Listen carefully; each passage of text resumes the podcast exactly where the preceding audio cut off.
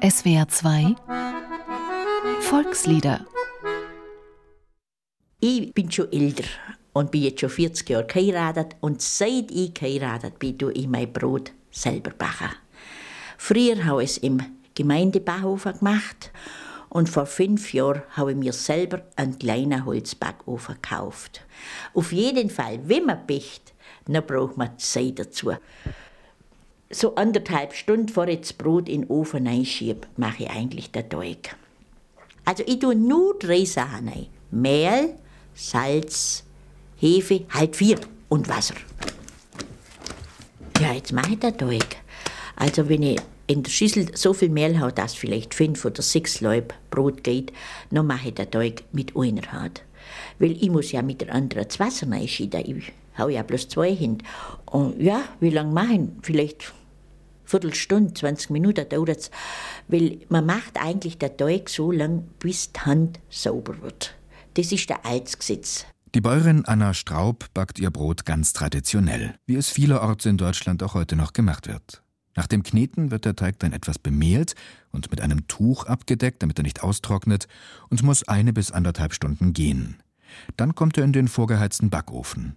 Das kann natürlich ein ganz normaler Elektro- oder Gasbackofen sein, im geschmacklichen Idealfall aber ist es ein Holzbackofen, wie bei Anna Straub. Und jetzt ist es drei Stunden, seit ihn angezündet habe. Und jetzt ist die Glut vergangen. Und jetzt wird er ausgereimt. Damit man ja das Brot rein tun kann. Weil das Brot kommt direkt auf die Steine drauf. Und dann muss man ganz sauber ausreimen. So, jetzt ist er sauber, mein Ofen. Jetzt fangen wir an. Jetzt kommt das Brot rein. Da haben wir so eine Einleibschüssel, damit die Leib immer so ein bisschen gleich werden. Ja, also mit dem Teig, dass das ganz klar ist. Das ist nicht jedes Mal gleich, wenn man der macht. Manchmal dauert es länger, manchmal dauert es nicht so lang. Man muss auch immer wieder in der Teig reinlangen, dass man merkt, ob er die richtige Anfassung hat und die richtige Stärke. Wenn er ein bisschen dünn ist, dann muss man halt noch ein bisschen Mehl rein tun. Sonst verlauft ja das Brot und das will man auch wieder. Und ja, Zeit braucht man auf jeden Fall. Das liebe Wort Zeit, das braucht man zum Backen. Dass der Teig sich so unterschiedlich verhält, liegt an der Witterung beim Backen. Wenn es wärmer ist, geht der Teig schneller, wenn es kälter ist, dauert es länger. Aber auch vor dem Gären ist der Teig eigen. Da kann man die Zutaten noch so genau abwiegen. Jedes Mal wird er anders. Das liegt am Mehl, wie uns der Müller Karl Hahn aus Ostfildern erklärt. Getreide ist für mich ein Produkt, das hat halt Halsweh, morgen Kopfweh und wenn halt Ernte dementsprechend ist, wenn es viel regnet, dann versauft es und gibt einen Haufen Krankheiten. Wenn es trocken ist, gibt es eben keine Krankheiten. Und die Mehle verändert sich eben in dem, ob sie nass oder trockenes Jahr haben. Dementsprechend, dass der Bäcker sich eben jedes Jahr, wenn man eine Ernte hin, darauf einstellen muss. Die Teig werden entweder fester oder weicher. Sie nehmen mehr Wasser auf oder weniger Wasser auf. Sie haben höheres Protein oder weniger Protein. Und dementsprechend wird auch das Gebäck größer oder kleiner. Nun ist es ja nicht so, dass wir alle unser Brot selbst backen, sondern die meisten gehen zum Bäcker und kaufen dort ein. Die Auswahl ist überwältigend. Joggingbrot, Dreikornbrot, Bauernbrot, italienisches Brot, Schwarzbrot, Milchkapsel. An die tausend Brotsorten kennt man in Deutschland und schon eine kleine Dorfbäckerei bietet gut und gerne 20 Sorten Brot und Brötchen an. Und zwar täglich. Ohne ein ganzes Arsenal an Maschinen ist das nicht zu machen. Auch nicht beim Dorfbäcker. Das gibt jetzt Halbweißbrot. Das ist das klassische schwäbische helle Weizenbrot. Und da kommt jetzt aus dem Silo das Mehlgemisch, Weizenmehl und Roggenmehl, Sauerteig. Jetzt lässt er gerade das Wasser. Das läuft jetzt in die Maschine ein und wird dann geknetet. Nach fünf Minuten wird er geknetet. Das ist ein Spiralkneter, der recht viel Knetenergie hat und der knetet es recht schnell zusammen.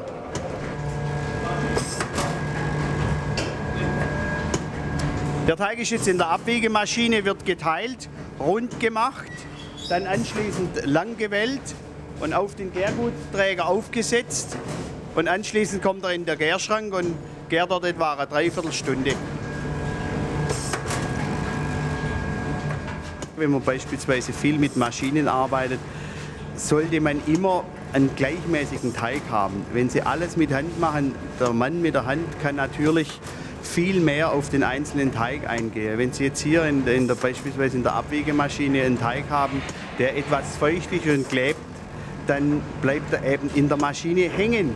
Dann ist er nicht maschinenfreundlich, wie wir sagen.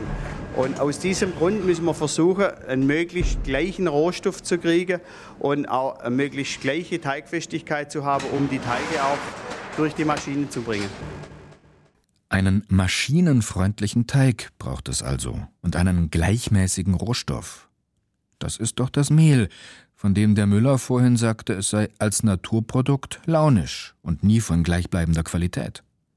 Noch einmal zurück zu Müller Karl Hahn. Der erklärt, dass er bereits in der Mühle dem Mehl auf die Beine hilft, damit es dem Bäcker und seinen Maschinen keinen Ärger macht. Mehlregulierung heißt das Fachwort dafür. Wenn man ein trockenes Jahr hin und der Malzgehalt stimmt nicht dem Mehl, dann fahren wir Malzmehl zu. Das Malzmehl gibt eine schöne Krume und eine Lockerung und es gibt auch eine Bräunung. Während wenn Sie kein Malz drin haben, also wenn die Maltose fehlt vom Korn her, dann bleibt das Schwarzbrot oben weiß. Dann wird dann noch Emulgado, also das sind Lecithine, schmeißen Sojamehl, auch zur Stabilisierung vom Gebäck, dass es schönes Volumen kriegt und groß wird. Dann Ascorbinse, das erfüllt ungefähr auch der gleiche Zweck. Bei Brötchen und Toastbrot, da brauchen sie das eben, dass es stabilisiert wird, weil sonst gibt es einfach flache Sachen. Diesem regulierten Mehl ist es also zu verdanken, dass der Bäcker sich auf die Backeigenschaften seines Mehles verlassen kann. Und dass das Joggingbrot, das wir diese Woche kaufen, genauso aussieht, die gleiche Kruste, die gleiche Krume und Elastizität hat, wie das, was uns letzte Woche so gut geschmeckt hat. Also wenn das Brot reif ist, dann kommt es in den Backofen rein. Der Backofen hat etwa 250 bis 270 Grad. Es wird dann noch Wasserdampf dazugegeben, damit die Kruste noch schön elastisch bleibt. Und nach etwa 10 Minuten wird die Temperatur zurückgenommen auf etwa 200 Grad und dann backt es noch eine Dreiviertelstunde bei fallender Temperatur. Es klappert die Mühle am rauschenden Bach, klipp, klapp. Bei Tag und bei Nacht ist der Müller stets wach, klipp, klapp. Ihr malet das Korto dem kräftigen Brot und haben wir solches, so hat's keine Not. Laufen die Räder und drehen den Stein, klipp. Und malen den Weizen zu Mehl und so fein, klipp. Der Bäcker dann Zwieback und Kuchen draus bäckt, der immer den Kindern besonders gut schmeckt, klipp, klapp, klipp, klapp, klipp, klapp. Wenn reichliche Körner das Ackerfeld trägt, klipp,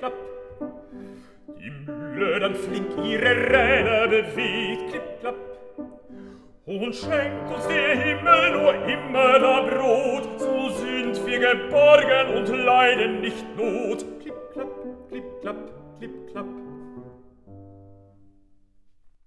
Der Bariton Michael Notch sang Es klappert die Mühle am rauschenden Bach.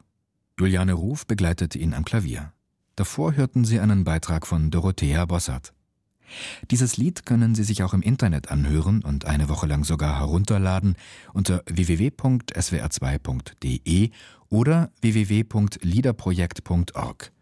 Da finden sich auch der Liedtext und die Noten und eine instrumentale Fassung zum Mitsingen. Volkslieder ist ein gemeinschaftliches Benefizprojekt von SWR2 und dem Karus Verlag. Sing macht stark. Stimmt.